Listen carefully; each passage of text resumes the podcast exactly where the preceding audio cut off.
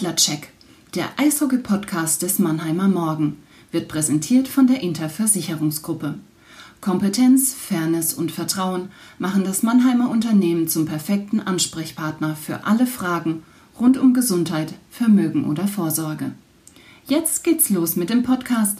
Viel Spaß mit dem Adlercheck wünscht die Interversicherungsgruppe.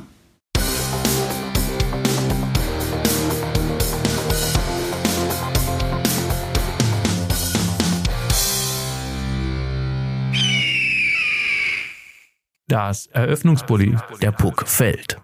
Servus, liebe Adlerfans und herzlich willkommen zum Adlercheck, dem Eishockey-Podcast des Mannheimer Morgen.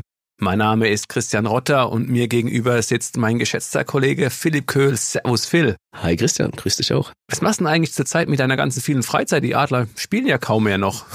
Wenn man nur die Adler betreuen würde, wäre es sehr schön. Ne? Man hat natürlich auch so äh, genug zu tun und ähm, ja, die wenige Freizeit, die ich habe, dann natürlich mit äh, Freunden und im Kreise der Liebsten. Wir schauen erstmal im Backcheck zurück, was passiert ist und dann gibt's natürlich auch noch den Ausblick. Werfen wir den Puck rein. Backcheck, unser Rückblick.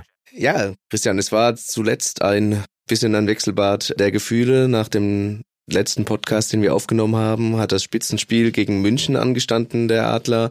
Da haben sie 5-1 gewonnen, haben da mal wieder nach sechs Spielen ohne erfolgreiches Powerplay gleich dreimal getroffen gegen München, waren dann auch in Iserlohn, wo es immer, ich sag mal jetzt mal, unangenehm ist zu spielen, auch 3-0 äh, das Spiel nach Hause gefahren. Zwei gute Spiele, zwei gute Siege waren sehr euphorisch. Auch die Adler, dass sie endlich mal wieder mit vier Reihen spielen konnten. Natürlich ist dann auch klar, dass die Verletzten, die zurückkommen, nicht gleich bei 100 Prozent sind. Zumindest vielleicht auch diese vermeintlichen 100 Prozent nicht durchgehend halten können, haben dann noch dienstags direkt gegen Wolfsburg äh, gespielt, da auch 4-2 gewonnen, 0-2 zurückgelegen. Und dann kamen zwei schwächere Spiele. Lass uns auf die beiden blicken, weil die am nächsten sind ähm, zu unserer heutigen Aufnahme am, am Mittwoch, dem 1. Februar. Du hast mal zu Hause 0 zu 3 gegen Schwenningen verloren und dann sich zu einem man muss es so sagen, 5 zu 4 nach Penaltyschießen in Bietigheim gemüht, geschleppt. Gequält. Gequält, auch ein schönes Adjektiv. Adlerspieler hinterher, vor allem der Kapitän, ähm, ja, nicht gerade begeistert gewesen, aber lass uns erstmal auf Schwenningen schauen. Wie hast du das Spiel zu Hause gegen die Wild Wings erlebt? Ja, ich glaube, du darfst nicht über das Schwenningen-Spiel allein sprechen, ohne die drei vorherigen Partien zu beurteilen, weil dieser Leistungsabfall war natürlich eklatant. Du hast wirklich ähm, drei gute Spiele gezeigt, wobei ich ähm, dieses Wolfsburg-Spiel ein kleines bisschen auch äh, rausnehmen würde. Gegen München überzeugt mit diesen drei Powerplay-Toren. In Iserlohn am Seilersee nach zehn Minuten eigentlich schon die Entscheidung herbeigeführt. Der einzige Kritikpunkt war da, dass du vielleicht nicht das vierte irgendwann gemacht hast, dann wäre wirklich dann auch zappenduster gewesen im Stadion. Und dann Wolfsburg war schon so, dass du sehr schleppend aus der Kabine gekommen bist, 0 zu 2 zurückgelegen warst und dann hast du da einen Weg gefunden, das Spiel noch zu drehen. Aber dieser schleppende Start hat sich dann eben auch im, im Schwenningen-Spiel dann nochmal gezeigt. Auch da bist du dann 0 zu 1 in Rückstand geraten und ähm, das weißt du auch. Äh, Harry Kreis, der neue Bundestrainer, da werden wir ja auch nochmal drauf zu sprechen kommen. Er ist ein Trainer, der defensiv eine sehr gute Struktur spielen lässt und wenn du gegen so eine Mannschaft mal hinten liegst und dann vielleicht auch die Ideen fehlen und auch die Power irgendwie Löcher zu reißen in der Offensive, dann wird es gegen so eine Mannschaft schwer und dann glaube ich so nach dem 0 zu 2 gegen Ende des zweiten Drittels war da der Käse gegessen und da fanden die Adler tatsächlich dann auch keinen Weg mehr zurück in diese Partie. Gegen Bietigheim war es dann ein bisschen anders. Da war der Start auch nicht so gut, aber du lagst trotzdem 2-0 in Führung, 3-1 in Führung gegen eine Mannschaft. Eigentlich kannst du gar nicht mehr sagen, dass die gegen den Abstieg kämpfen. Die sind so weit abgeschlagen, die müssten sich eigentlich da in ihr Schicksal schon fügen, haben auch in dieser Saison kaum was gerissen lagst dann souverän vorne und dann kassierst du die Gegentore, gehst dann nochmal kurz vor Schluss 4-3 in Führung, bringst es aber wieder nicht über die Runden. Also das war keine gute Leistung und äh, du hast es angesprochen, Dennis Reul hat gemeint, das war scheiße heute. Er wurde da sehr klar in seiner Spielanalyse und da gibt's auch gar nichts dran zu deuteln, hat er noch nachgeschoben und der Trend is not the friend der Adler Mannheim momentan. Was so ein bisschen momentanen Saisonstand ähm, äh, zu denken gibt. Was glaubst du, was ist die Ursache für diesen Trend, der nicht unser Freund ist, also nicht der Freund der Adler ist, besser gesagt? Ist es wirklich so, dass du jetzt Tribut zahlen musst für die, ja, für die vielen Verletzten, die du die vergangenen Wochen hattest, auch wenn du jetzt wieder mit fast kompletten Line-Up dann ähm, ran darfst, ran durftest? Gegen Bietigheim hat sich ja Matt Donovan dann auch verletzt, der eigentlich hätte pausieren äh, sollen, aber aufgrund der Krankheit von David Wolf wieder in die Aufstellung rutschte. Ist das so ein bisschen, du hast die Power angesprochen, also die Energie, ist das so ein bisschen was den Adlern zu schaffen macht und dass es jetzt vielleicht ganz gut tut, dass sie jetzt in dieser Februarwoche freitags auch nicht antreten müssen zu einem Spiel? Ja, definitiv. Also ich glaube, das sind zwei Gründe. Du sagst ja immer, dass jemand, der von einer Verletzung zurückkommt, ist mal ein Beispiel Jonas Lechtivori, dass der eigentlich so lang braucht, um wieder bei 100 Prozent zu sein, wie seine Ausfallzeit war. Und dass gerade die ersten Spiele vielleicht einfach kein, du kannst da keine Schlüsse, also nicht so viele Schlüsse ziehen, weil die einfach äh, da noch gehypt sind vom Comeback und sie sind wieder da. Und es ist oft zumindest so, dass sie da nach drei, vier Spielen in ein kleines Loch reinfallen. Also das sind erstmal die Verletzten, die zurückgekehrt sind. Und das andere ist natürlich, du hast es angesprochen, viele Spieler haben viel gespielt in den vergangenen Wochen. Und dann hast du natürlich dieses Line-up. Und ich glaube, du kannst dich auch nochmal dann richtig pushen für so Spitzenspiele wie, wie gegen München und zehrst dann vielleicht auch noch gegen Iserlohn. Und dann ist es nicht gut, aber vielleicht doch auch ein bisschen nachzuvollziehen, dass wenn dann Schwenningen kommt, dass dann irgendwie dann doch vielleicht der leere Akku sich dann mal negativ bemerkbar macht. Dementsprechend bin ich ganz bei dir. Diese eine Woche, die jetzt so ein bisschen, oder es sind eigentlich ja zwei Wochen, die so ein bisschen low sind. Also die Adler hatten jetzt Montag, Dienstag trainingsfrei haben jetzt heute Mittwoch das erste Mal wieder zusammen auf dem Eis gestanden, um sich für dieses Spiel am Sonntag in Ingolstadt vorzubereiten. dann hast du wieder eine Woche Zeit und spielst erst wieder sonntags in Straubing. Auch wenn da so keine Mannschaft in einen richtigen Rhythmus kommen kann, glaube ich schon, dass die Adler da in ihrer momentanen Verfassung von profitieren werden. Vorcheck. Wir schauen voraus. Ja, Christian, dann lass uns doch nach vorne schauen. Du hast Ingolstadt und Straubing schon angesprochen. Auch dass die Adler heute am heutigen Mittwoch wieder das erste Mal auf dem Eis standen nach zwei freien Tagen. Wie ist da der Kaderzustand? Wer stand auf dem Eis? Wer hat noch gefehlt? Wer kam zurück? Es ist so, dass diese ganze Routine sich ein bisschen verändert hat. Also wir sind Freitag jetzt äh, Trainingsgast, nicht mehr wie normalerweise Mittwochs. Am Freitag können wir ins Training gehen. Da gibt's dann auch die Pressekonferenz mit Bill Stewart vor der Partie in Ingolstadt. Heute habe ich aber natürlich mal nachgefragt, wie sieht's denn aus? Wer kam dann vielleicht zurück? Um, wer fällt aus? Und ja, es gibt keine so richtig positiven Neuigkeiten, aber zumindest auch keinen Grund, größer besorgt zu sein. David Wolf, der ja am äh, Sonntag gefehlt hat beim Spiel in Bietigheim, der ist immer noch krank, der hat heute noch nicht mit auf dem Eis gestanden. Der Fachjargon sagt Day to Day, also es bedeutet, die Adler warten von Tag zu Tag ab, ob er wieder zurückkommt. Also zumindest würde ich mal sagen, das Spiel am Sonntag ist ja noch so weit weg, es ist nicht ausgeschlossen, dass er da vielleicht wieder spielen kann. Auch bei Matt Donovan ist es Day to Day. Er hat ja sich gleich in der Anfangsphase in Bietigheim verletzt, war ein Late Hit, ein später Check von äh, Konstantin Braun. Danach hieß es zumindest, ah, sieht wohl aus, als ob er nur einen Pferdekuss hätte, aber auch er stand heute am Mittwoch nicht auf dem Eis, auch er Day to Day. Und dann gibt's ja noch von den drei Verletzten zwei, von denen du sagen kannst, die stehen ja mittelbar, unmittelbar vor dem Comeback. Das sind einmal Leon Bergmann und Simon Thiel. Ich fange mal bei den Positiven an.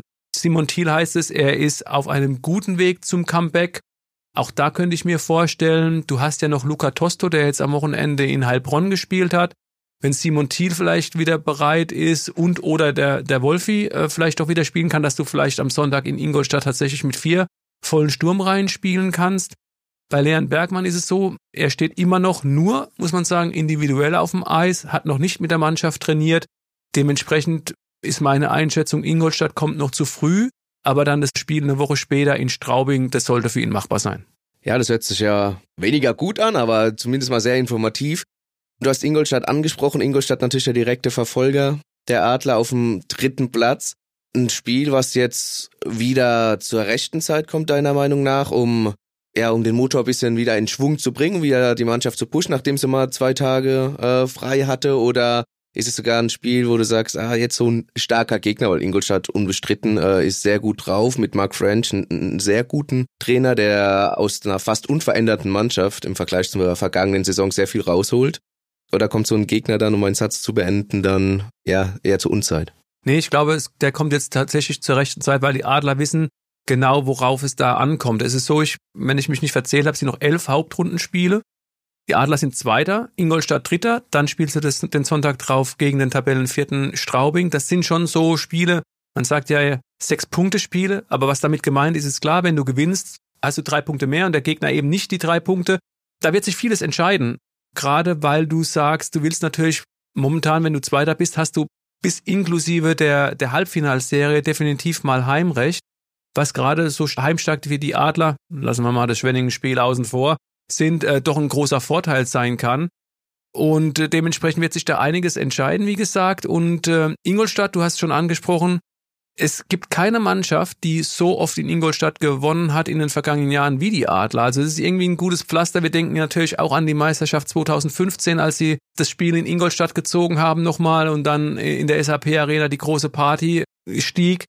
Allerdings musst du echt dieser Mannschaft Respekt zollen. Die hatten ja jetzt in den vergangenen Wochen das Verletzungspech, das die Adler vielleicht so drei, vier Wochen zuvor hatten. Zum Beispiel Wayne Simpson, das ist so der Schlüsselspieler in der Offensive der ist ausgefallen trotzdem haben die Ingolstädter jetzt nicht so viel an Boden verloren. Klar, die haben ein paar Mal verloren. Die haben zum Beispiel 2 äh, zu 3 in Wolfsburg, waren sie unterlegen, aber trotzdem mit dem Line-Up, das sie hatten, haben sie eigentlich besser performt, als wir das gedacht hatten. Und jetzt haben sie auch nochmal auf dem Transfermarkt äh, zugeschlagen äh, mit Tyroning, der jetzt auch gleich getroffen hat. Und ähm, ja, wie, wie würdest du es einschätzen? Ist es vielleicht sogar auch ein Mann, der kam ja, glaube ich, von der Iowa Wild, aus der American Hockey League, der der Mannschaft noch ähm, helfen kann? Kommt von Iowa Wild. Wie Joe Camarosa hat mit ihm auch die Saison zusammengespielt, hat natürlich einen sehr legendären Vater, äh, NHL-Spieler, über 1000 Spiele gemacht. Gut, sein erstes Spiel war jetzt gegen Augsburg. Äh, Augsburg hängt, muss man leider auch sagen, seit Wochen äh, sehr, sehr durch. Das war eine ja, eine Machtdemonstration von Ingolstadt, aber auch mit großer Unterstützung der Augsburger. Ingolstadt hat da 5-0 gewonnen. Wernick konnte da äh, ein Tor, ein Assist zu beisteuern. Ein schönes Tor, muss man dazu sagen, hat er klasse gemacht. Hier hat aber auch sehr viel Platz ihm zugestanden. Aber muss man jetzt mal abwarten. Ist ja auch oft so, ähm, dass Spieler dann nach Europa kommen, auch erstmal diesen, ähnlich nach einer Verletzung, erstmal ein bisschen den Hype haben, erstmal äh, nicht zwingend überdrehen, aber sehr gut performen einfach und dann so langsam auch äh, ankommen in den Alltag und dann äh, sich auch zurechtfinden müssen. Ich glaube, dass er die Fähigkeiten hat, Ingolstadt auf jeden Fall weiterzuhelfen und der Mannschaft Tiefe zu geben.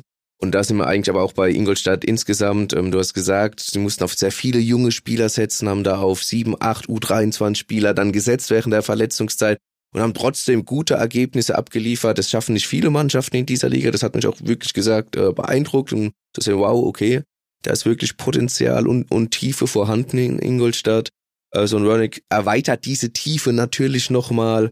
Ja, mit Ingolstadt ist jetzt nicht nur am Sonntag gegen die Adler, sondern auch dann später meiner Meinung nach in den Playoffs definitiv zu rechnen. Ähm, nach der Meisterschaft 2014 in Ingolstadt kam natürlich nochmal die Finalteilnahme 15 gegen die Adler. Danach ist man aber doch öfter ausgeschieden, als einem Ingolstadt lieb war. Aber ich glaube, dieses Jahr könnte es doch relativ weit gehen. Und äh, es gibt, wie gesagt, noch ein weiteres Spiel, bevor wir uns wieder hören in zwei Wochen. Das ist die Partie in Straubing. Da war doch was, ne? Letztes äh, Meeting mit Straubing am Pulverturm. Da war doch was, ja. Ähm, mehrere Verletzte direkt äh, von den Adlern, sowohl Nigel Dawes nach einem Check gegen Cody Lampel, wir haben es ja schon besprochen äh, in der vorletzten Episode, der, der Check wurde heiß diskutiert im Internet, manche sagen, der war sauber, es war unglücklich, andere sagen, der muss da so nicht hingehen an der Bande und so voll durchziehen, die Hände hochreißen. Letztendlich ist es, wie es ist. Schiedsrichter haben es auch nicht geahndet. Nigel Dawes kam dann raus, äh, fällt rund zehn Wochen aus. Das ist jetzt auch schon drei, vier Wochen wieder her. Aber auch Matthias Blachter war nach dem Spiel verletzt, musste ein paar Spiele aussetzen. Ich weiß, worauf du hinaus willst mit, mit deiner Frage. Natürlich ist man da ein bisschen auf Revanche aus. Weiß ich nicht. Es ist jetzt natürlich auch schon ein paar Spiele her. Natürlich hat man das noch im Hinterkopf. Man hat mit Joe Cramarosa natürlich auch einen Spieler dabei, der jetzt so mal ein bisschen angedeutet hat, dass er auch mal härter sein kann, der auch gegen die Grizzlies Wolfsburg, also das 1 zu 2 jetzt nicht sehr stabil geblieben ist, es ihm auch völlig egal war, dass Machacek da in ihn reingefahren ist, ihm dann auch gegen äh, Strahlmeier, äh, ja, was heißt gestoßen nicht, aber gecheckt hat, mehr oder minder. Also er ist, äh, Machacek ist mehr oder minder am Chromabossa halt abgeprallt und dann in, in Strahlmeier reingeprallt, war ja soweit auch alles sauber. Machacek hat ihn trotzdem danach zum Tanz gebeten, was er auch direkt angenommen hat. Muss man aber auch sagen, klar unterlegen, aber das, das äh, ist dann halt auch mal der Fall ja, lange Rede, kurzer Sinn. Ich denke, die Adler werden es im Hinterkopf haben, wenn vielleicht auch mal die Checks noch ein bisschen genauer zu Ende fahren, mit, mit mehr Wille zu Ende fahren. Da wird auf jeden Fall eine heiße Partie. Ist es in Straubing eh immer. Da musst du schauen, dass du auch früh äh, das Publikum, so wie es so schön heißt, verstummen lässt. Crosscheck. Truff unter Wetter. Du hast eben in deinen Ausführungen beim Vorcheck geendet mit dieser Partie gegen Wolfsburg. Adler war 0-2 hinten, Cramarossa schießt es 1 zu 2. Die Adler gewinnen noch 4 zu 2. Graham Rosser hat da was äh, geschafft, was relativ äh, ungewöhnlich ist. Aber sagen wir mal so, es passiert nicht allzu häufig. Kannst du uns das näher erläutern? Ja, es passiert nicht allzu häufig und es hat auch einen bestimmten Begriff in der Eishockey-Szene, kommt mehr aus Nordamerika. Er hat einen sogenannten Gordy Howie Hattrick geschafft. Sprich, er hat ein Tor geschossen, das war das schon angesprochene 1 zu 2 gegen Wolfsburg. Er hat ein Assist geliefert, das war der Empty Netter dann kurz vor Schluss ähm, als er den zweiten Assist geliefert hat. Und er hat sich einen Faustkampf geliefert. Und dieser Gordy Howie Hattrick besagt, du musst ein Tor liefern, du musst einen Assist liefern, was er beides gemacht hat, und du musst einen Faustkampf liefern, der mit einer mindestens fünfminütigen Zeitstrafe bestraft wird, um kurzen Vergleich zu ziehen. Mark Kettich hat sich ja auch gegen Bietigheim eine kleine Rauferei geliefert. Das wurde mit zwei Minuten geahndet, wobei ich auch nicht wirklich weiß, ob nicht der Crosscheck vorher geahndet wurde und die Rauferei haben die Schiedsrichter gar nicht bedacht. Aber für diesen Gordy Howie Hattrick muss eine fünfminütige Zeitstrafe mindestens geahndet werden für den Faustkampf. Das hat Kramer Ross auch geschafft. Gordy Howie, kurz zur Erklärung, hat ab den 50ern, ist eine NHL-Legende, hat ab den 50ern schon äh, NHL und WHA gespielt, also der World Hockey Association. Das war in den 70ern so ein bisschen die Konkurrenzliga von der NHL, da haben unter anderem auch die Edmonton Oilers drin gespielt oder die Winnipeg Jets bis Ende der 70er, wie gesagt. Und dann sind die auch äh, in die NHL übergesiedelt, zum Beispiel diese zwei Teams. Gordy Howie war halt sowohl für seine Scoring-Qualitäten äh, bekannt, als auch für seine harte Gangart. Also er hat sich dann auch gern mal eine, eine Schlägerei geliefert. Es ist natürlich nur ein Begriff, es ist keine Statistik, die irgendwo geführt wird. Irgendjemand hat so und so viel Gordy Howie Hattricks. Aber es soll das ein oder andere NHL-Team geben, das tatsächlich da noch Buch führt, wer wie viel äh, Gordy Howie Hattricks bei, bei denen im Team äh, abgeliefert hat. Offside. Unser Blick über die Bande. Wir hatten es vorhin in den Ausführungen zum Schwenningen-Spiel schon mal kurz erwähnt, Phil. Am Montag gab es eine Pressekonferenz in München, zu der der Deutsche Eishockeybund eingeladen hatte. War keine große Verwunderung mehr da, wer dann auf dem Podium saß und als neuer Eishockey-Bundestrainer vorgestellt wurde. Harry Kreis, Mannheimer Eishockey-Ikone hier 1980 mit dem MERC-Meister geworden als Spieler, 97 dann nochmal die Spielerkarriere mit dem DL-Titel abgerundet, dann Co-Trainer unter Lance Nethery als die Adler diesen Titel Hattrick 97 bis 99 gefeiert haben. Dann auch nochmal Head Coach bei den Adlern 2010 bis Ende 13, Silvester 13, um genau zu sein. Dann hat dann Hans Zach übernommen für einige Monate. Wir hatten es ja schon mal drüber, da habe ich so ein bisschen äh, mich ausgelassen, wie ich diese Entscheidung des DEB finde. Jetzt, wie gesagt, ist alles in trockenen Tüchern. Er bleibt auch noch bis zum Saisonende Head Coach der Schwenninger Wild Wings. Was hältst du davon? Offenste Geheimnis in der Eishockey-Szene in den vergangenen Wochen, dass Harry Grice der Bundestrainer wird. Man kann kein böses Wort über die Person Harry Grice sagen. Auch der Trainer Harry Grice hat Erfolge vorzuweisen, ist jetzt auch hier drauf und dran, mit den Schwenninger Wild Wings die Playoffs zu erreichen. Etwas, wo viele Trainer vor ihm dran gescheitert sind, ähm, mit Schwenningen äh, das zu schaffen. Ist natürlich jetzt im Vergleich zu Markus Sturm und Toni Söderholm, die zuvor die beiden Bundestrainer waren, die Variante älterer Coach, andere Generation ein bisschen. Man hat ihn ja aber auch zusammen mit Alex Sulzer vorgestellt, als Bundestrainer-Team quasi, aber dabei klar abgestuft. Alex Sulzer ist der Co-Trainer. Alex Sulzer für diejenigen, ähm, er hat noch vor wenigen Jahren selbst Eishockey gespielt, war auch drüben in der NHL, deutscher Nationalspieler, also ist so ein bisschen der, der junge Entwurf dagegen. Man hatte mit Sturm, der sich mal Jeff Ward als, als Co-Trainer genommen hat, also einen erfahrenen Co-Trainer an der Seite hatte, oder Toni Söderholm, der auf Bro von den Nürnberg Ice Tigers gesetzt hat oder auf andere äh, ältere Trainer, auch aus seiner Heimat Finnland quasi äh, vor allem. Äh, hat man jetzt so ein bisschen das Gegenstück. Jetzt ist halt der Bundestrainer ein bisschen der Erfahrene, der Ältere und der Co-Trainer ist der Jüngere. Höchstwahrscheinlich ja auch, das wurde nicht wortwörtlich gesagt, aber man möchte Sulzer vielleicht auch heranziehen als künftiger Bundestrainer. Harold Grice ist ja 64, hat jetzt drei Jahresvertrag, genau wie Sulzer unterschrieben, während äh, Grice aber hauptamtlicher Bundestrainer dann ist. Ähm, ab der ja ab der Weltmeisterschaft im Mai ähm, ist Sulzer auf Honorarbasis angestellt, sprich immer wenn Lehrgänge sind vom DEB steht er parat. Ansonsten ist er aber noch weiterhin Co-Trainer bei den Fishtown Penguins in, in Bremerhaven. Um auf deine Frage zurückzukommen, ich finde es eine, eine gute Lösung, eine eine simple Lösung. Es, es lag sehr nah, äh, so eine Lösung zu wählen. Man hat jetzt keine Experimente gemacht, äh, irgendwas Verrücktes ausprobiert, jemanden, den man vielleicht nicht so kennt, der das deutsche Eishockey nicht so kennt, aber vielleicht im Ausland schon Erfolge hatte, heranzuziehen. Keine Experimente deswegen auch, glaube ich, weil man jetzt im Mai bei der Weltmeisterschaft geht es schon um relativ viel. Geht auch um die direkte Olympia-Qualifikation. Sollte man die nicht erreichen, müsste man sich wieder ein bisschen so durch die Qualifikationsturniere quälen. Selbst wenn man da ein Heimturnier hätte, ist das nicht garantiert, dass es dann auch klappt. Haben die deutsche Eishockey-Nationalmannschaft ja auch schon hautnah erlebt. Zumal da die NHL-Profis definitiv fehlen würden. Nicht so wie bei der WM, da kannst du hoffen, dass, die, dass der eine oder andere spielt, aber bei so einem Qualiturnier sind die außen vor. So sieht's absolut aus, ja. Es wurde ja auch als kurzfristiges Ziel kommuniziert, dass man jetzt bei der WM das Viertelfinale erreichen möchte, um so relativ sicher die, die Olympia-Quali dann auch im, im Sack zu haben. Ich sag's mal so salopp.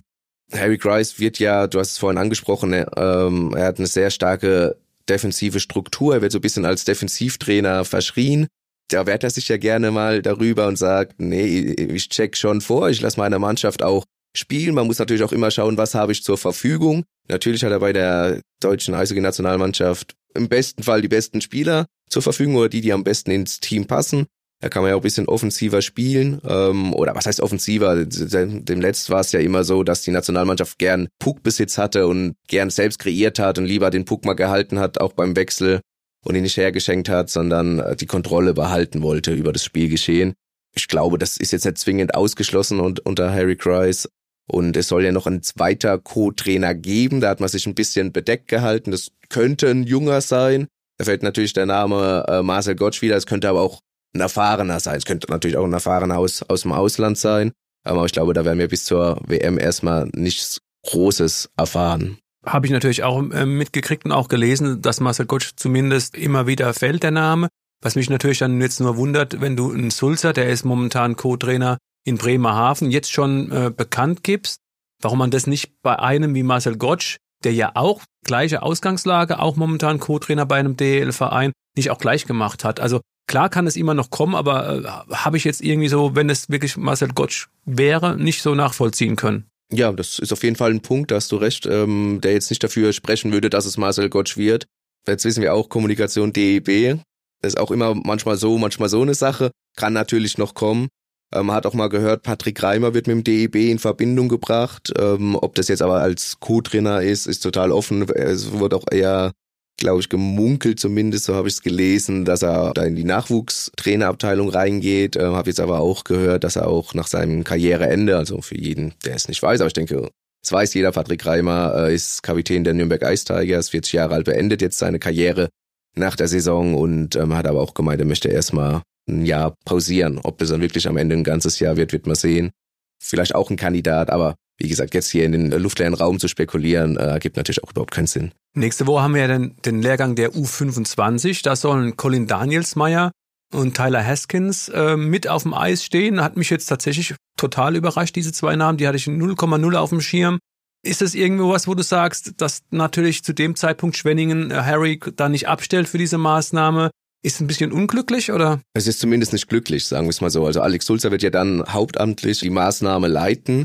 Natürlich ist es nicht ganz glücklich, wobei ich jetzt noch finde mit der U24, U25 verschmerzbar. Harry ist natürlich auch ein Trainer, der sich in der DEL bestens auskennt, der natürlich schon seit Jahren da ist, jeden Spieler aus dem FF kennt. Also er muss jetzt, glaube ich, nicht zwingend mit den U24, U25 Spielern, ähm, wobei ich glaube, dass die meisten deutlich jünger sein werden als U25. Sprechen wir hier schon von U23 Spielern. Aber ich glaube, er muss jetzt tatsächlich diese zwei Spiele mit denen bestreiten und zwei, drei Trainingseinheiten machen, um, um sie einschätzen zu können. Natürlich bekommt man da ein besseres Bild, aber ähm, wie gesagt, äh, Harry kennt die Jungs und ähm, wenn er von den Schwenninger Wild Wings da jetzt nicht die Freigabe bekommt, er hat ja schon für den DEB die Freigabe bekommen, da muss man auch Schwenningen ja ein bisschen mehr oder minder zumindest von Seiten des DEBs dankbar sein, dass das so problemlos wohl geklappt hat. Soll wohl auch eine kleine Ablöse geflossen sein. Aber ja, finde ich weniger schlimm. Ich finde es eher dramatisch, äh, wenn wir uns auf die WM schauen und sehen, dass Schwenningen und Bremerhavens wohl in die Playoffs schaffen, wenn die relativ weit kommen. Und dann hast du die jetzt vorgestellten Harold Grice und Alex Sulzer ähm, in den Playoffs und dann verpassen die äh, die Vorbereitung, zumindest den Anfang oder vielleicht auch komplett, je nachdem, wie weit die Mannschaft kommt. Es hieß dann zwar, ähm, es würde Alternativen geben, er ist auf alles vorbereitet. Mir fehlt ein bisschen die Fantasie dafür, wie es dann ablaufen würde. Ja, ich glaube in der Tat, äh, dass die Hoffnung beim DEB groß ist, dass die beiden Mannschaften vielleicht dann in den Pre-Playoffs die Segel streichen. Das Viertelfinale, das würde dann tatsächlich erst so Mitte ähm, März beginnen. Und die Serie geht, ist ja Best of Seven, also die kann dann bis Ende März gehen und dann wird es tatsächlich schon eng. Aber das sind nicht unsere Probleme, unsere Sorgen. Ähm, Phil, erstmal nochmal vielen Dank für deine Einschätzung dazu. Ja, wir haben über die Situation der Adler gesprochen. Natürlich durften wir die Sache mit Bundestrainer Harry Grice, der ja auch schon 2010 unter ähm, Uwe Krupp äh, Bundestrainer, also Co-Trainer äh, beim DEB war und da so ein bisschen als das Brain galt bei dem WM-Erfolg 2010, als Deutschland Vierter wurde. Ja, haben wir jetzt auch thematisiert. Ich möchte gerne an euch da draußen auch vielen Dank sagen, dass ihr uns die Treue haltet. Wir würden uns wie immer freuen, wenn ihr uns ein Like dalassen würdet bei Spotify, Apple Podcast oder dieser. Ihr könnt uns natürlich auch gerne abonnieren. Am einfachsten geht es unter mannheimer-morgen.de slash podcasts. Ein Feedback freuen wir uns auch immer unter der E-Mail-Adresse podcast.marmo.de. Und wie immer an dieser Stelle auch der Hinweis, nächste Woche haben wir jetzt erstmal Sendepause, wie immer. Aber die Jungs vom Buwe Gebabbel sind dann wieder on air. Alex Müller ist jetzt aus dem Urlaub zurückgekehrt, der war einige Tage weg.